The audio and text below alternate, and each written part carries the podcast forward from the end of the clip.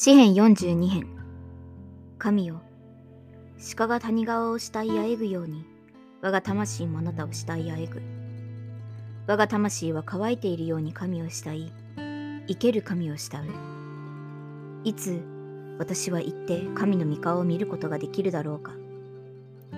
人々がひねもす私に向かってお前の神はどこにいるのかと言い続ける間は私の涙は昼も夜も私の食物であった。私はかつて祭りを守る多くの人と共に群れをなしていき、喜びと感謝の歌を持って彼らを神の家に導いた。今これらのことを思い起こして、我が魂を注ぎ出すのである。我が魂よ、何故うなだれるのか。何故私のうちに思い乱れるのか。神を待ち望め。私はなお我が助け、我が神なる主を褒めたたえるであろう。我が魂は私のうちにうなだれる。それで私はヨルダンの地からまたヘルモンからミザルの山からあなたを思い起こす。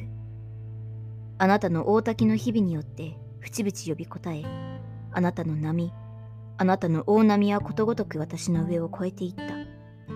昼には主はその慈しみを施し、夜にはその歌すなわち我が命の神に捧げる祈りが私と共にある。私は我が岩なる神に言う。何故私を忘れになりましたか？何故私は敵のたげによって悲しみ歩くのですかと。私の仇は骨も砕けるばかりに私を罵り、ひねもす私に向かって、お前の神はどこにいるのかという。我が魂よ、何故うなだれるのか？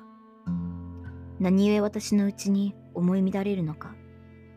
神を待ち望め。私はなお我が助け、我が神なる主を褒めたたえるであろう。